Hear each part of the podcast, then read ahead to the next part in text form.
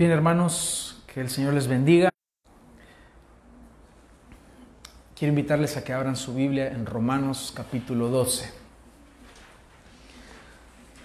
Vamos a buscar Romanos capítulo 12.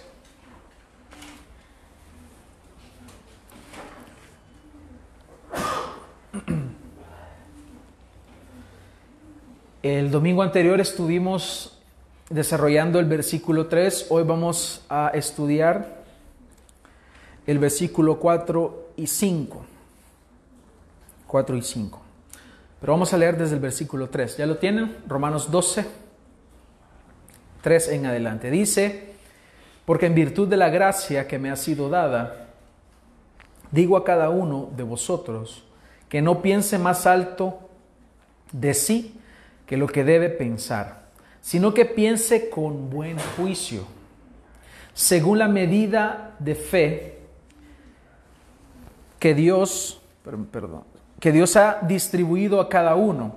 Pues así como en un cuerpo tenemos muchos miembros, pero no todos los miembros tienen la misma función, así nosotros, que somos muchos, somos un cuerpo en Cristo e individualmente miembros los unos de los otros, pero teniendo dones que difieren según la gracia que nos ha sido dada, usémoslos. Si el de profecía, úsese en proporción a la fe, si el de servicio en servir, o el que enseña en la enseñanza, o el que exhorta en la exhortación, el que da con liberalidad, el que dirige con diligencia, el que muestra misericordia con alegría. Bueno, leímos hasta el 8, pero vamos a trabajar ahora en el 4 y el 5. Vamos a orar. Amado Dios, te damos las gracias en esta preciosa mañana que nos concedes el privilegio de reunirnos. Gracias por tu misericordia, gracias por tu verdad, gracias por lo que has mostrado, Señor, a nosotros al manifestar tu amor tu palabra dice que tú muestras tu amor para con nosotros en que siendo aún pecadores, Cristo murió por nosotros. Por lo tanto, hay agradecimiento, hay alegría y gozo, Señor. A pesar de las situaciones que se puedan estar viviendo, hay una esperanza que está ahí viva. Y eso nos llena de gozo, Señor. Eso nos ayuda a seguir adelante. Gracias te damos por este, esta porción tan preciosa que nos has permitido leer, que será nuestro alimento espiritual. Guíanos en la exposición, permítenos prestar atención y aprender ahora esta palabra que tú nos has dado. En tu nombre oramos, Señor. Amén. Hermanos, la semana anterior veíamos que hay algo que estorba en cuanto al servicio a los santos y es el orgullo y es tener un concepto de nosotros mismos demasiado elevado. Y eso es muy común hoy en día. Hay mucho orgullo en las personas y esto nos, nos, no nos deja a nosotros servir dentro de las iglesias porque creemos que tal vez somos demasiado especiales para una congregación o tal vez somos demasiado para las personas. Y eso es un peligro. Eso hace que nosotros no sirvamos y no vivamos la vida cristiana que Dios nos llama. Ahora vamos a entender mejor por qué el apóstol nos habla del orgullo antes de los dones. Y antes que pasemos a hablar de los dones, vamos a hablar de un aspecto importante que él lo menciona y es la membresía de la iglesia. El tema de hoy es miembros del cuerpo de Cristo. Pablo ha dedicado, hermanos, 11 capítulos para enseñarnos acerca de la justificación por la fe. Es decir, que el hombre puede encontrar salvación a través de la fe en Jesucristo. Si tú no has creído en el Señor y tú vienes y pasas a creer en el Señor, por el hecho de creer, la palabra de Dios nos muestra que eso es suficiente para nosotros, para ser aceptados, el creer. No necesitamos de obras. Es lo que venimos enseñando como iglesia reformada. La fe sola es suficiente sin las obras. Las obras tienen un lugar en la vida del creyente y no es para salvación, sino es porque somos salvos. Por eso hacemos obras que agraden al Señor. Y sobre esta base Él ha venido trabajando. Nosotros que ahora somos hijos de Dios, pertenecemos al, reino de nuestro Señor, no podemos vivir según los preceptos del mundo. Tú no puedes vivir según lo que el mundo te dice. Tú no puedes vivir según las opiniones de los demás. Tú tienes una ley y es la palabra de Dios. La palabra de Dios es nuestra medida, es nuestro estándar moral, ni más ni menos. Es lo que Dios ha estipulado en su palabra. El Evangelio verdadero, entonces, posee implicaciones prácticas que tú debes realizar tanto así que la misma vida del creyente debe ser considerada un culto a Dios, un sacrificio vivo, santo y agradable. Por eso es que el capítulo 2 empieza de esa manera. Pablo nos está diciendo, hermanos, ustedes ya, han, hemos estudiado el Evangelio, él se dedicó 11 capítulos a realizar o a desarrollar el tema de la justificación por la fe el cual aplica para todos los seres humanos, judíos y gentiles. Y ahora pasa a decirnos, ok, ustedes ya creen en el Señor, ustedes ahora dicen que Jesús es el Señor, entonces vivan de acuerdo a lo que dicen creer. Porque no hay un evangelio intelectual, no existe. El Evangelio implica conocimiento y práctica, conocimiento y práctica todos los días. Tú no puedes tener demasiado conocimiento y nada de práctica. Y no puedes decir, ah, yo solo practico el Evangelio sin conocimiento, porque entonces ¿en qué se basa tu práctica? Por eso es importante que el creyente entienda que su vida debe ser un constante sacrificio a Dios. Y aquí hay una paradoja, hermanos. Es que la vida del creyente es muerte. Y esa muerte representa vida eterna. Dice en Mateo 16, 25, porque todo el que quiera salvar su vida, la perderá. Y todo el que pierda su vida por causa de mí, la hallará. Porque ¿qué aprovechará el hombre si ganare todo el mundo y perdiere su alma? ¿O qué recompensa dará el hombre por su alma? Entendiendo esto, si tú logras entender esto, que si tú te dedicas, te entregas al Señor como una evidencia de lo que ya ha sucedido interiormente, tú estás mostrando que en verdad hay vida en ti. Entonces, si nosotros entendemos esto, podemos ver que toda la vida del creyente consiste entonces en la mortificación de tu ego, de tu orgullo, del yo para dar lugar al amor. Que el amor, como lo hemos estudiado en esta iglesia, amor es entrega. El amor no tiene que ver con sentimientos. El amor verdadero no tiene que ver con sentir algo. No tiene que ver con llenarnos a nosotros mismos o autosatisfacernos. El amor bíblico significa entrega que dice Romanos 5.8. Mas Dios muestra su amor para con nosotros en que siendo aún pecadores, Cristo murió por nosotros. ¿Cómo muestra su amor el Señor? Entregándose. Él se entregó por ti. Él se entregó para que tú pudieras tener una vida diferente a la que tú llevabas, para que tú puedas ser insertado en la familia de Dios para que tú formes parte del pueblo de Dios y seas coheredero juntamente con Él. Él muestra su amor entonces entregándose. Él se ha entregado. Tú no puedes decir que amas a alguien, pero no te entregas por esta persona. Tú no puedes decir que amas a tu hermano y no le sirves.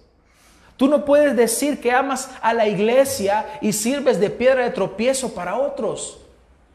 Hermanos, esto es incongruente. Por eso el verdadero amor implica entrega, no sentimientos superficiales.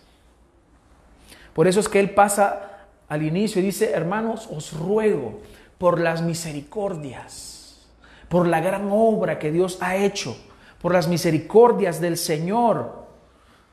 Si tú eres un receptor de la misericordia y de la gracia y del amor de Dios, entonces la respuesta natural que tú debes tener a este amor que Dios te ha mostrado a ti es entregarte en amor entonces por otros. Y en primer lugar, el apóstol va a hablar acerca del cuerpo de Cristo. Vamos a hablar acerca de esta analogía que el apóstol está utilizando el cuerpo de Cristo. Pablo entonces, hermanos, usa una analogía, decir, él nos va, va a tratar de ilustrarnos, va a ilustrarnos lo que quiere decir con un ejemplo. Y él utiliza el ejemplo del cuerpo, nuestro propio organismo, que es un organismo vivo, como es la iglesia, y lo va a comparar con otro organismo vivo que es nuestro cuerpo.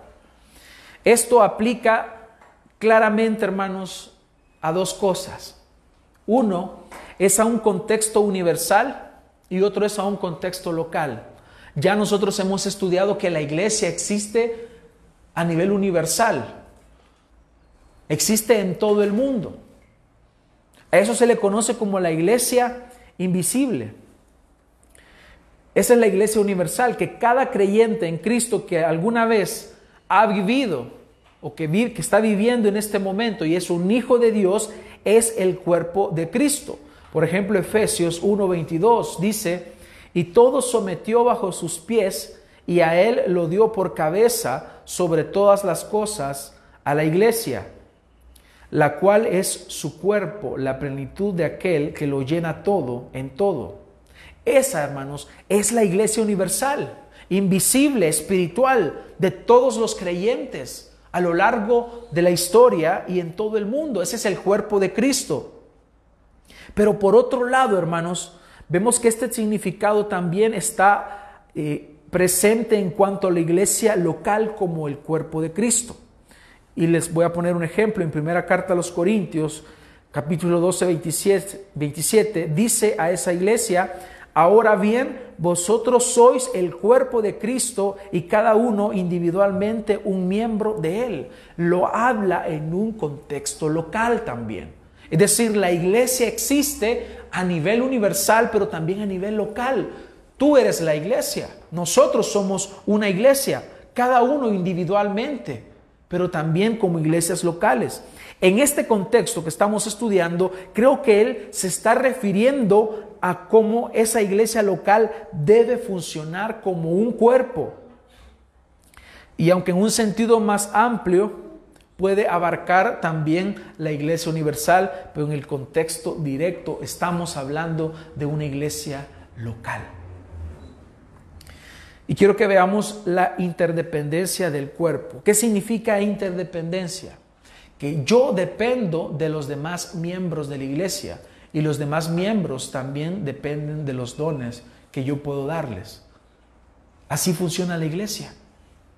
Todos necesitamos de todos. En esta analogía de Pablo, referente al cuerpo, él nos lleva a pensar en las características propias del cuerpo, cómo este organismo se presta de ejemplo virtuoso para que pueda representar la forma en que una iglesia local funciona. Por ejemplo, sabemos que el cuerpo está vivo. Para que funcione debe de estar vivo, debe haber vida. De la misma forma que hay vida en la iglesia por medio de Cristo.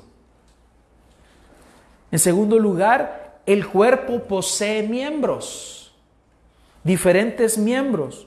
Y en tercer lugar, los miembros poseen funciones. Cada uno de los miembros posee funciones. Los miembros también viven solo dentro del cuerpo. Usted no puede quitarse un dedo y esperar que el dedo siga ahí vivo. No, se muere, se pone negro, se descompone. Por eso es que Cuando nosotros pensamos en esto y pensamos en iglesia, no existen hermanos cristianos solitarios allá. Debe estar en el cuerpo. Tú no puedes decir yo soy cristiano de YouTube y yo solo veo prédicas. Hay muchas personas que así hacen y hoy que, ha habido, que han cerrado las iglesias, se sienten acompañados. Pero tú tienes que estar adentro del cuerpo. Ya vamos a ver por qué. Cinco, los miembros necesitan los unos de los otros. Esa es la interdependencia. Seis, los cuerpos, el cuerpo debe alimentarse para subsistir. Si no, no hay vida. Nosotros necesitamos alimentarnos, no solo de pan vivir el hombre, sino de toda palabra que sale de la boca de Dios. Ahí está nuestro alimento. Este es nuestro alimento. La palabra de Dios. No entiendo cómo hay personas que pueden pasar meses sin, congregarse. Parece que no son cristianos, porque el cristiano de verdad siente hambre por la palabra de Dios. No puede pasar fuera del cuerpo. Y siete, el cuerpo desfallece si los miembros dejan de funcionar. Entonces, Pablo está enfatizando en este texto en específico las funciones del cuerpo. Dice, así como el cuerpo tiene miembros, así nosotros también. Cada miembro posee una función que existe en pro de la existencia, o que se realiza en pro de la existencia del cuerpo. Hermanos, cada uno de nosotros como miembros del cuerpo de Cristo poseemos funciones, algo que hacer adentro de la iglesia y es para los hermanos. Tú no deseas que la iglesia desaparezca. ¿O sí? No. Tú no deseas que la iglesia deje de ser. Tú deseas que la iglesia siga caminando. Y es lo que cantábamos ahora. Fírmese adelante. Fírmese adelante, ese es el deseo nuestro, que la iglesia continúe. Por eso da tristeza que hayan este tipo de situaciones, que no permitan o que, se reduzca o, que se limite, se limiten las reuniones de las iglesias. Claro que eso eh, trae tristeza, porque la iglesia sigue funcionando, sigue caminando y aunque no significa que si por un día nos dejamos de reunir por este tipo de situaciones dejamos de ser iglesia, pero tampoco deja a nosotros de causarnos tristeza. Entonces también Pablo está enfatizando no solamente las funciones del cuerpo, sino también enfatiza que hay muerte al egoísmo y al orgullo para que haya vida en el cuerpo. Tú no puedes decir que estarás funcionando en la iglesia lleno de orgullo Hermano, para que tú sirvas, para que tú agarres una escoba y empieces a barrer y a recoger el polvo y luego a trapear y luego limpiar los baños, necesitas matar tu orgullo. Porque tu orgullo te va a decir, tú no deberías estar haciendo esto. Tu orgullo te dice, ni en la casa lo hago. Pero aquí es la iglesia, hermanos. Aquí tú puedes tener una licenciatura, un doctorado, una ingeniería, pero aquí eres un miembro del cuerpo de Cristo. Y yo creo que esto, hermano, es, mucho más valioso que tener un título universitario. También con Cristo, nosotros en la, en la palabra del Señor, nosotros entendemos que al incorporarnos al cuerpo de Cristo, evidenciamos la obra que el Señor ha hecho en nosotros. Pablo decía, con Cristo estoy juntamente crucificado y ya no vivo yo. Cristo vive en mí. Dígame si no es muerte eso. Es muerte, estoy crucificado. No tengo absolutamente que reclamarle nada al Señor porque estoy muerto a mí mismo. Y Pablo está enfatizando también que no hay cristianos solitarios o virtuales. Debes formar parte de una iglesia local. Y por eso es importante hablar entonces de la membresía de una iglesia local. Porque si Pablo nos dice que somos miembros, ¿qué significa ser miembro? Miren hermanos, hay muchos pasajes que arrojan más luz respecto a la importancia de la membresía. Por eso no voy a ser muy profundo en esto. Sin embargo, es necesario mencionar porque Pablo lo está dando por entendido. Pero resulta que en nuestro contexto las personas ya no tienen o ya no toman el valor, el valor de la membresía. ¿Qué significa ser miembro de una iglesia? Las personas no entienden esto, le restan importancia. Y es por eso que el texto no nos permite ahondar más como quisiera. Sin embargo, voy a destacar algunos aspectos por los cuales es importante que tú entiendas qué es una membresía.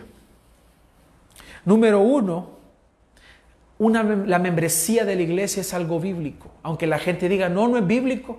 La gente dice, ¿qué es eso de la membresía si eso no está en la Biblia? Claro que está. Jesús estableció la iglesia local y todos los apóstoles llevaron a cabo su ministerio a través de la iglesia local. ¿Quién era el pastor de Jerusalén? Jacobo, Santiago. Y en la, palabra del Señor, y vamos a ver algunos textos, la palabra del Señor nos muestra que el ministerio de los apóstoles se desarrollaba en contextos locales. Claro, se movilizaban, pero lo desarrollaban eh, a nivel local. La vida cristiana en el Nuevo Testamento se vive en la iglesia, en la congregación. Los cristianos, hermanos, deberíamos de desear lo mismo. Pero ¿qué sucede ahora? Las personas toman las iglesias como clubes, que llegan un domingo, escuchan el mensaje y se van a sus casas y siguen viviendo normalmente. Siempre en las iglesias porque yo he estado en otras iglesias, ustedes se darán cuenta que siempre van a ser los mismos pocos sirviendo, un 20% sirviéndole al otro 80%. No hay compromiso. La Biblia nos narra cómo las iglesias estaban conformadas, hermanos, por miembros que se incorporaban a la iglesia. ¿Y cómo lo hacían antes? Por medio del sacramento del bautismo y había también una confesión de su fe. Esta confesión implicaba que las personas conocían la doctrina, sabían quién era Cristo, sabían qué implicaba eso, lo confesaban y se bautizaban. Tal como enseñaron los apóstoles, creían que Jesús es el Señor y que fue levantado de los muertos. Esto era algo que ellos confesaban. También ellos creían que Jesús es Dios mismo venido en carne. Ellos también creían en la Trinidad, que creían en un Dios triuno, con el fin de ellos unirse a la iglesia y que hubiese unidad de pensamiento. Una misma fe, dice Pablo, un bautismo. Se habla de unidad. Entonces toda persona tenía que confesar formalmente este cuerpo de doctrinas. Debían confesarlo. Por ejemplo, en 1 de Timoteo 6, 12, Pablo dice, pelea la buena batalla de la fe, echa mano de la vida eterna, la cual asimismo, a la cual fuiste llamado, habiendo hecho, dice, la buena profesión delante de muchos testigos. ¿Qué es eso, hermanos? Es una confesión. Por eso ahí muchas personas dicen, ¿y qué es eso de la confesión? Cuando nos llamamos que somos una iglesia confesional. Pues es el resumen de un cuerpo de doctrinas que, que la iglesia ha creído durante siglos. Eso es lo que confesamos. Eso es lo que nosotros creemos. Aparentemente, hermanos, según el testimonio que leemos en la palabra de Dios, las personas tenían que confesar formalmente este cuerpo de verdad, de doctrinas, para ser incluidos ellos como parte de la iglesia. Luego eran bautizados. Y así ellos eran incorporados a la membresía de la iglesia. Otro aspecto importante, los miembros, hermanos, son la iglesia. Los miembros son iglesia. Lastimosamente, la mayoría de iglesias interdenominacionales dicen, yo pertenezco al cuerpo de Cristo. Yo pertenezco a la iglesia de Dios. Así lo dicen. Pero esta idea, aunque tiene verdad, porque si es un hijo de Dios, sí pertenece al cuerpo de Cristo, pero lo hacen negando la membresía local, la membresía de la iglesia local. Esta idea es equivocada porque niegan muchas verdades que la palabra del Señor nos estipula que deben cumplirse solo dentro del contexto de las iglesias locales. Entonces, el cuerpo de Cristo, si lo miramos desde ese punto de vista a nivel universal, ahí no hay oficiales. ¿Quién es el pastor de esa iglesia universal? ¿Quiénes son los diáconos? ¿Cómo se reúnen? No pueden. Entonces el concepto no aplica en ese sentido, hermanos. No hay disciplina ahí, sino que debemos entender, hermanos, la importancia de la iglesia local.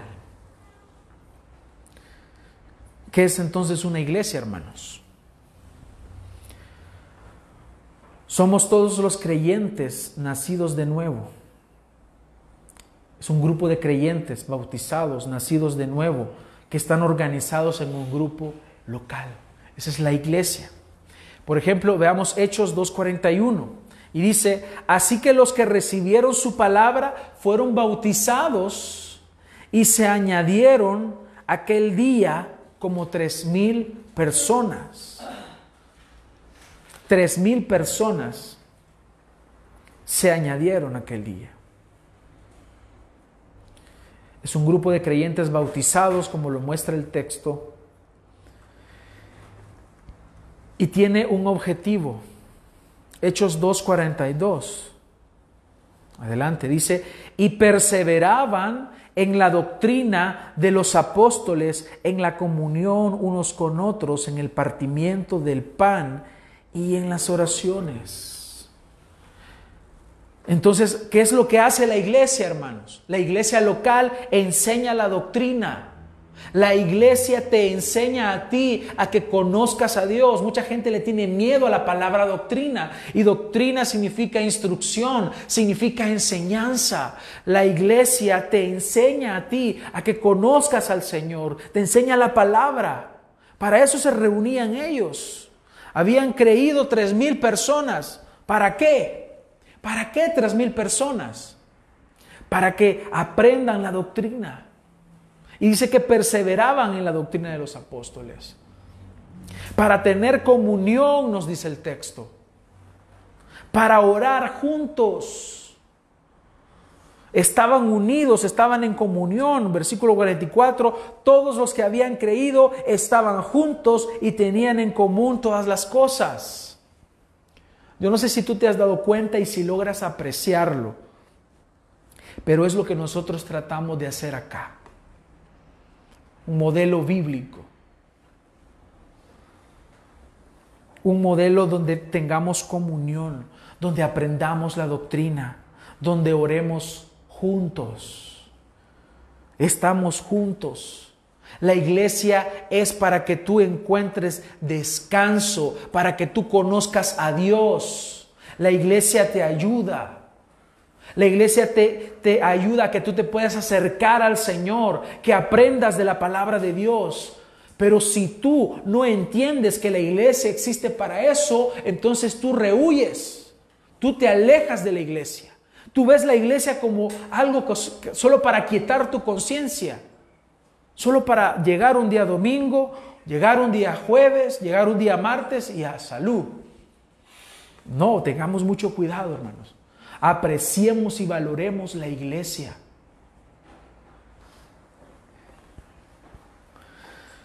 Pero ¿por qué debemos reunirnos? Debemos estar juntos, hermanos, porque es, ese es el plan de Dios. El Señor quiere que estemos juntos.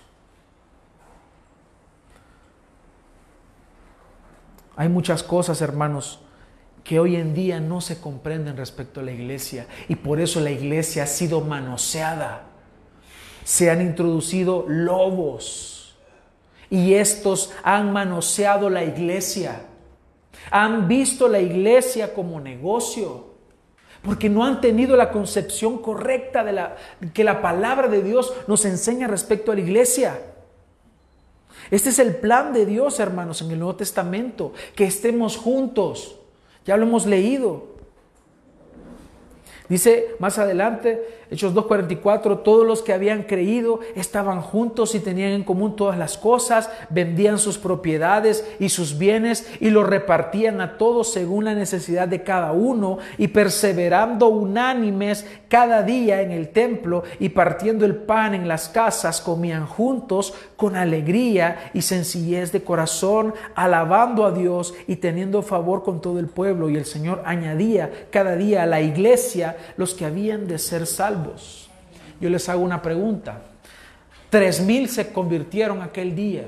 Luego nos habla de cinco mil personas. ¿Ustedes a dónde piensan que metieron todas esas personas?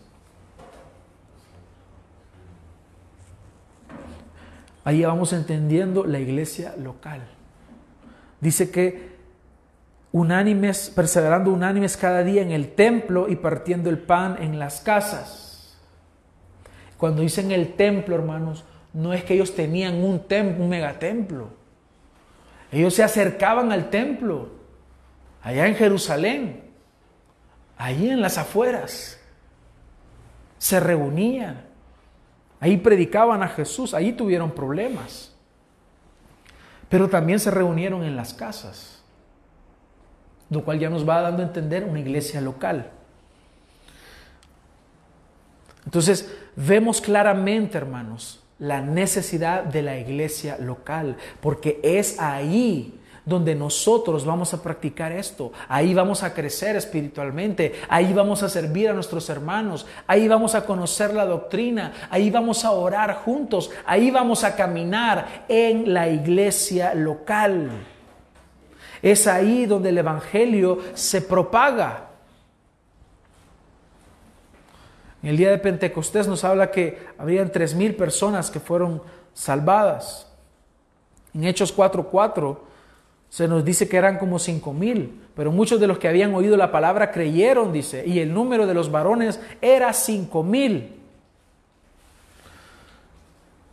Y también es importante que entendamos que esto nos ayuda a tener corrección espiritual. Voy a leer un ejemplo del apóstol Pablo. En 1 Corintios 5:11 dice, más bien os escribí que no os juntéis con ninguno que llamándose hermano fuere fornicario o avaro o idólatra, idólatra o maldiciente o borracho o ladrón con el tal ni aun comáis, porque qué razón tendría yo para juzgar a los que están fuera, no juzgáis vosotros a los que están dentro de una iglesia local. Porque a los que están fuera Dios juzgará. Quitad pues a ese perverso de, entre vosotros. Una persona que había tenido un largo proceso, que no quería. Entonces hay, debe haber corrección espiritual. Eso se hace en el contexto de la iglesia. ¿Por qué muchos cristianos no se unen entonces a una iglesia local? Primero porque han sido enseñados de forma incorrecta. No les han enseñado el valor de la membresía. Otra razón es porque quieren escapar de la disciplina de la iglesia local. Ay, que yo me congrego en esta iglesia, me congrego en la otra y en la otra. ¿Por qué? Para que nadie me corrija, porque vivo como yo quiero. También porque quieren escaparse de la responsabilidad de la iglesia local. Para los hermanos que están optando para la membresía de esta iglesia deben saber que ser miembro de la iglesia implica responsabilidades con la iglesia. Por eso es que muchos no quieren ser miembros de las iglesias. Y hay aquí algunas objeciones de personas que dicen, yo no creo en la membresía. Y así que hay unas preguntas acá. ¿Quiénes fueron los convertidos en Hechos 4.4? ¿Eran de la iglesia o no eran de la iglesia?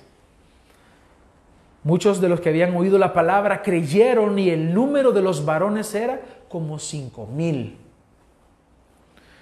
Pregunto, ¿cómo es que sabían el número de los convertidos? Tenían que haberlos contado. Ahí no era de que, ah, llegaron, vaya, está bien, llegaron. Había un control. Muchos de ellos se incorporaron, fueron bautizados, confesaron que Jesús era el Señor y fueron incorporados. En Hechos 6 se nos habla de aquellas viudas que habían sido desatendidas. La pregunta es, ¿de dónde eran esas viudas?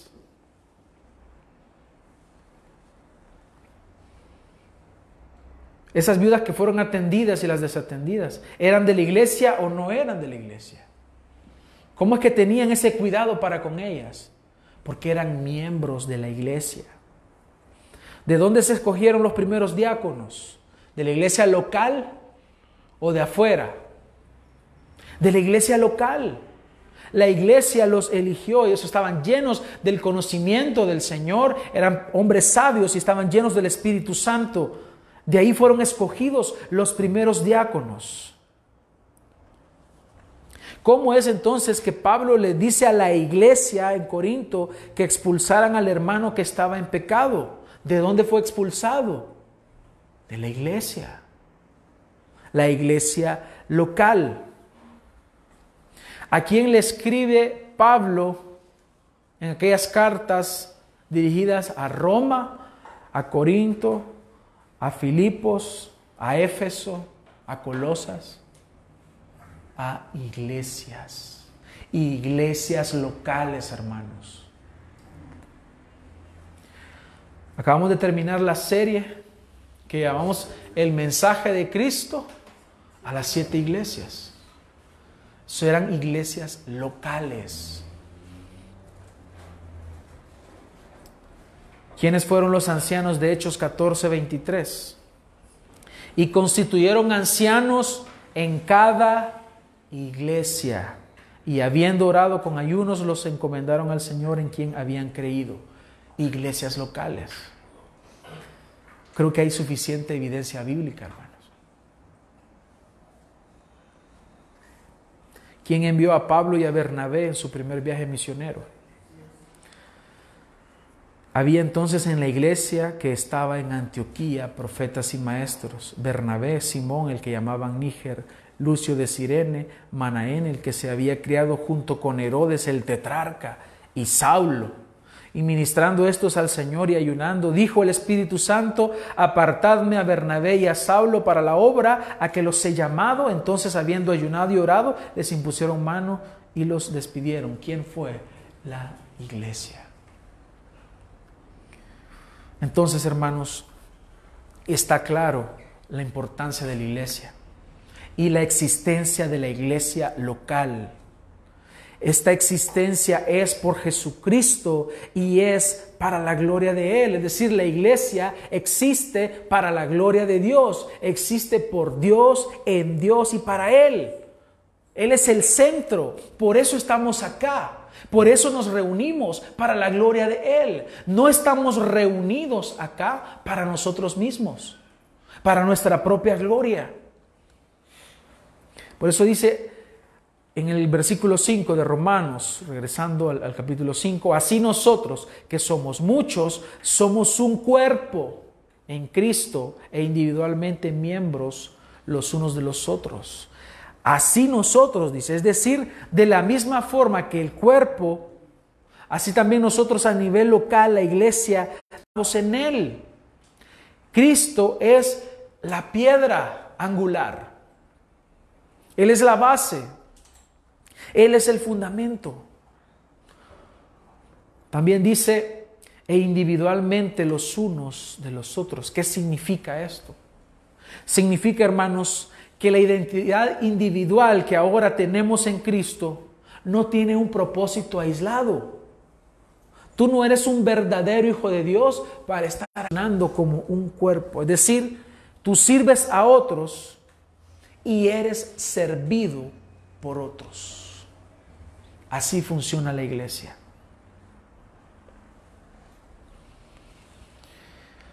Cuando tú te acercas a un grupo de personas, comienzas a congregarte, a reunirte, a conocer la doctrina y dices, yo quiero ser miembro de este cuerpo, de esta iglesia, tú estás mostrando tu fidelidad a Cristo, amando y cuidando a quien Él amó.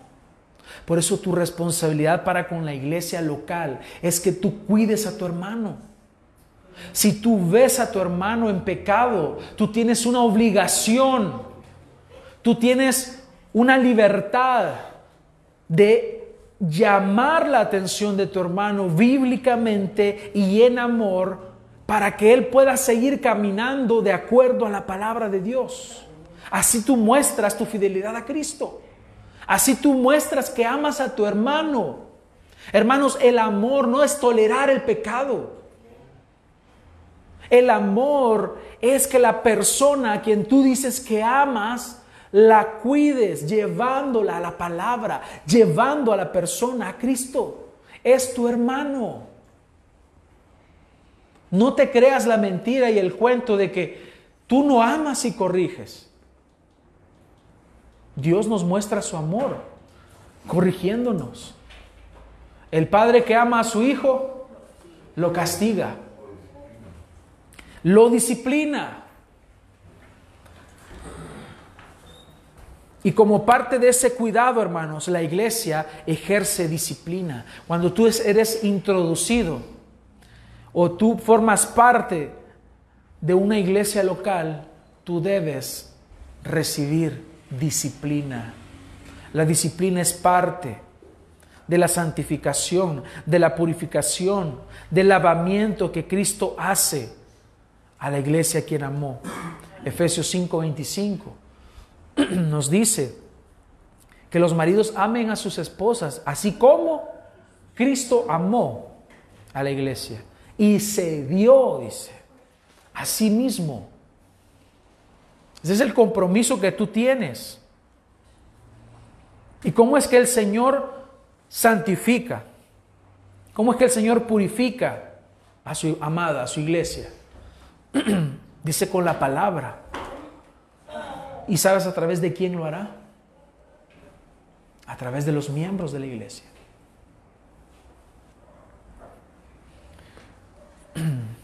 Y en quinto lugar, es la única forma que tú tienes de encarnar las imágenes bíblicas y el servicio a los santos. ¿A qué imágenes bíblicas me refiero? Por ejemplo, en la palabra se nos habla del cuerpo, el dedo solo no es el cuerpo. Y la Biblia nos habla del cuerpo. La Biblia nos dice que somos templo. La Biblia nos habla que somos la familia de Dios.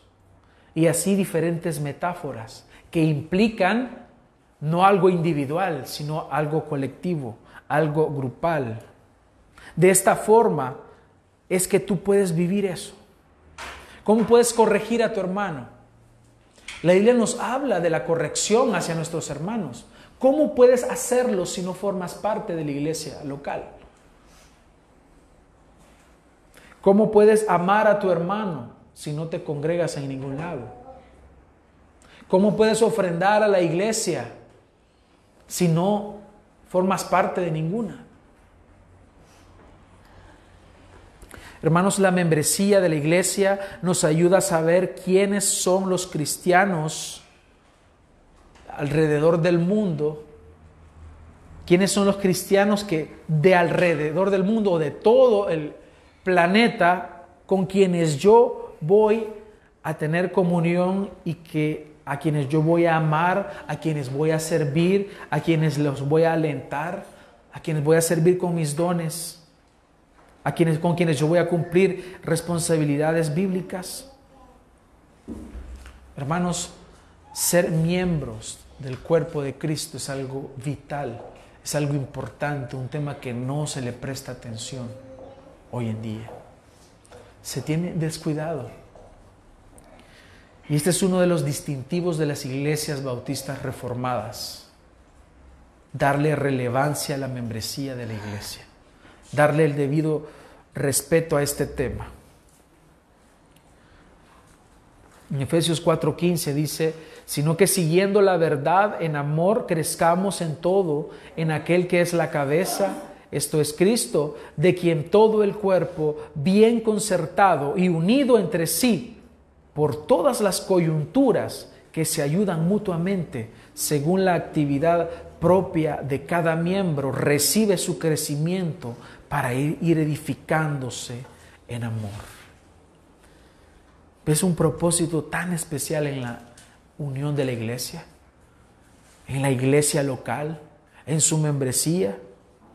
Dice que va bien concertado, va unido entre sí por todas las partes, todas las coyunturas. Y dice que se ayudan mutuamente. Se ayudan mutuamente los miembros del cuerpo de Cristo, nos ayudamos mutuamente según la actividad propia de cada miembro y así recibe su crecimiento. De, estos, de estas funciones o actividades propias de cada miembro vamos a comenzar a hablar posteriormente. Pero es necesario, hermanos, que entendamos, que entendamos la importancia de la iglesia y la importancia de la membresía de la iglesia. Y como conclusión, hermanos, debemos comprender la importancia de ser miembros de la iglesia, la iglesia local. Esto es algo que en los últimos años se ha visto de menos en las iglesias. Tanto que las personas piensan que los formalismos o procedimientos que hacemos hoy en día, por ejemplo nosotros, son exagerados y algunos los llaman antibíblicos. Lo cierto es, hermanos, que si no entiendes qué es la iglesia y no entiendes qué es la membresía, la pregunta es, ¿cómo será posible poner y entregar los dones que hemos recibido del Señor para edificación de la iglesia? ¿De qué forma? Por eso te invito a tener el pensamiento de Cristo, que es amar a la iglesia amar a quien tanto amó Él. Tanto fue el amor que Él tuvo a la iglesia que se entregó y murió por amor a la iglesia. Por lo tanto, el consejo es ama lo que Cristo ha amado y entrégate por quien Cristo también se entregó. Oremos. Amado Señor, hoy te agradecemos la oportunidad de congregarnos. Hoy te agradecemos, Señor, por tu palabra, porque nos permites meditar un poco, Señor, en la verdad, en la importancia de la membresía de la iglesia. Hemos hablado, Señor, de diferentes aspectos de la iglesia, porque según lo que hemos estudiado, para poder poner los dones a trabajar, debe existir un amor genuino hacia la iglesia. No podemos estar fingiendo las cosas. Necesitamos comprender que si tú amaste a la iglesia y si tú te entregaste por ella, Señor, nosotros también, teniendo la mente tuya, haremos lo mismo y veremos con la suficiente reverencia y respeto este tema tan precioso como es la iglesia. Ayúdanos, Señor, a poder poner nuestros dones al servicio de la iglesia. Todo lo que hemos recibido de parte tuya para edificación del cuerpo. Gracias te damos por este mensaje, Señor, que nos has permitido escuchar. Te rogamos que nos ayudes, Señor, a ponerlo en práctica. Oramos por aquellos que no te conocen, aquellos que aún no han creído en ti, para que puedan venir al conocimiento de la verdad, para que puedan arrepentirse de sus pecados y creer en el Evangelio. Te rogamos, Señor, que hagas una obra de transformación en los corazones de aquellos que aún no han confesado que aún no han creído, que aún no han manifestado, Señor, que tú eres el único Dios verdadero. Te pedimos, Señor, por la situación que vive nuestro país. Oramos, Señor, para que todo esté, Señor, bien desarrollado, que todo se esté llevando bien a cabo, Señor, que no haya situaciones, Padre, que vayan a afectar al país en cuanto al manejo de la crisis. Ayuda, Señor, a las autoridades. Oramos por el presidente. Oramos, Señor, por los diputados. Oramos, Señor, por las entidades de gobierno. Oramos, Señor, por cada uno de los órganos legislativo, ejecutivo y judicial, por estas personas que están en eminencia. Te pedimos, Señor, que dé sabiduría.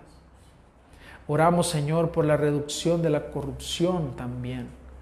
Muchas personas habrán de sacar ventaja, Señor, de esta situación. Oramos, Señor, para que pongas en ellos arrepentimiento y que puedan venir al conocimiento de la verdad. Oramos por las personas, Señor, que están en cuarentena. Más de mil personas ya, Señor, en los distintos lugares que el gobierno ha destinado. Oramos, Señor, para que no haya ahí, Señor, alguna persona infectada, para que pueda haber alimento para ellos, que las autoridades sepan manejar la situación ahí. Oramos, Señor, por los familiares de las personas que están ahí, que les ayudes a tener paciencia mientras pasa la cuarentena. Oramos, Señor, también por las personas que se van a ver afectadas por, esta, por estas restricciones, Señor, de movilidad que habrán en estos días en nuestro país, por los pequeños empresarios, por los emprendedores, por las personas que tienen sus negocios y que dependen de ese sustento para que tú, Señor, les sostengas. Hay muchas situaciones que van a derivar de esta situación, Señor, que, sea esta decisión que se ha tomado anoche en la Asamblea Legislativa. Te rogamos, Señor, que no pase a más. Que estas restricciones de libertad que hay para la población puedan durar nada más lo estipulado y que no se pase a más. Señor, te rogamos por las iglesias que están en nuestro país, que se han visto afectadas. Señor, oramos para que tú puedas proveer de sabiduría a los pastores, a los diáconos, a los líderes de cada una de las iglesias, para que puedan manejar la situación, Señor. Oramos de forma especial por nuestros hermanos de Metapán, por la iglesia que está en Metapán, por el pastor Eduardo Pulling, por su esposa, por los hermanos que están ahí, que también les ayudes a manejar esta situación de una forma sabia y que puedan tomar las decisiones más acertadas, Señor. Oramos por nuestros hermanos que están en Chalate, en Chalatenango también. Te pedimos por ellos, Señor. Te pedimos porque ellos puedan crecer en el conocimiento de la verdad y que esta situación también no les pueda afectar allá donde ellos están. Oramos por las demás iglesias, Señor, que están en Guatemala, Iglesia Antorcha, Iglesia Bautista Reformada Los Lagos en Costa Rica, las demás iglesias de Honduras, Señor. Intercedemos por ellos, las iglesias que están en México, en Venezuela, Señor, en España. Oramos por todos ellos para que tengas misericordia. Tengas misericordia de todas estas iglesias, Señor. Sabemos que a pesar de la situación, aunque haya persecución, que en este momento por lo menos aquí en Latinoamérica no lo hay, pero si hay algún lugar, Señor, en el mundo donde hay persecución, te rogamos, Señor, que fortalezcas la fe de nuestros hermanos. Oramos, Señor, por la iglesia que está en Corea del Norte, en China, donde tal vez hay restricciones para la libertad de culto, para que continúen en fe, reuniéndose tal vez, Señor, de una de una forma no oficial porque están prohibidos, prohibidas las reuniones religiosas, pero se reúnen, Señor, ellos, Señor, en escondites, ten misericordia de ellos, fortalece la fe de mis hermanos. las iglesias que están en África, Señor, donde hay persecución. En fin, oramos por toda la iglesia, Señor, esa iglesia invisible. Nosotros no podemos verlos a ellos, no sabemos quiénes son, pero sabemos que están ahí. Oramos por toda la iglesia para que pueda continuar predicando el Evangelio y creyendo en Jesucristo. Gracias Señor porque podemos orar y oramos por esta situación ya catalogada como pandemia, para que tú, Señor, nos libres, para que nos libres de todo mal, que nos libres de estas enfermedades que pueden derivar de este virus. Pero si tu, tu voluntad, Señor, es que enfermemos, ayúdanos a esperar en ti, a confiar, Señor. Sabemos que tu palabra nos dice que ya sea que vivamos o que muramos, somos tuyos. Eso nos da confianza, tranquilidad, porque nada nos podrá separar del amor de Cristo, ni siquiera la muerte. Pero mientras eso no llega, Señor, queremos confiar en ti y ayúdanos a estar tranquilos. Muchísimas gracias, Señor, porque podemos orar hoy. Así que te agradecemos por este día precioso que nos has dado nos has permitido reunir, reunirnos. Finalmente, Señor, oramos por las ofrendas, aquel que ha traído algo, Señor, para la obra, bendícele en gran manera. Te suplicamos, Señor, que le bendigas grandemente. Bendice al dador alegre. Gracias por este tiempo, llévanos con bien hasta nuestros hogares y que pongas alimento en nuestra mesa, Señor. En tu nombre oramos. Amén.